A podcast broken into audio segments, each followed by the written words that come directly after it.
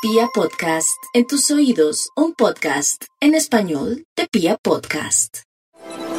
Tienen una energía desbordada, realmente es como ese proceso de retomar la vida y el aliento porque están precisamente de cumpleaños. Es como si todo se acomodara para que su capacidad de conquista se evidenciara en los hechos. Y claro, por Aries, por su signo está pasando Mercurio, Sol, Venus, una cantidad de astros que son el referente de quienes tienen todo de su lado para realizar cambios estructurales, generar nuevas dinámicas y alimentar otras motivaciones de vida. En el tema laboral, simplemente el trabajo llega, las oportunidades se hacen presentes. Tiempo de nuevos romances, de nuevos amores, perfecto para llegar a acuerdos y tomar grandes decisiones. Quienes están con el ánimo de organizarse o de casarse, todo fluye maravillosamente bien. Una época muy bonita en ese sentido. En el ámbito financiero, mucho cuidado porque es un tiempo de gastos, de imprevistos, de eventualidades. Es como si no tuvieran en su mano el control de la platica.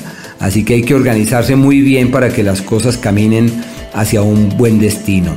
Y su planeta regente, Marte, en el eje del conocimiento como sinónimo de un tiempo perfecto para aprender nuevas cosas, hacer énfasis en procesos de capacitación.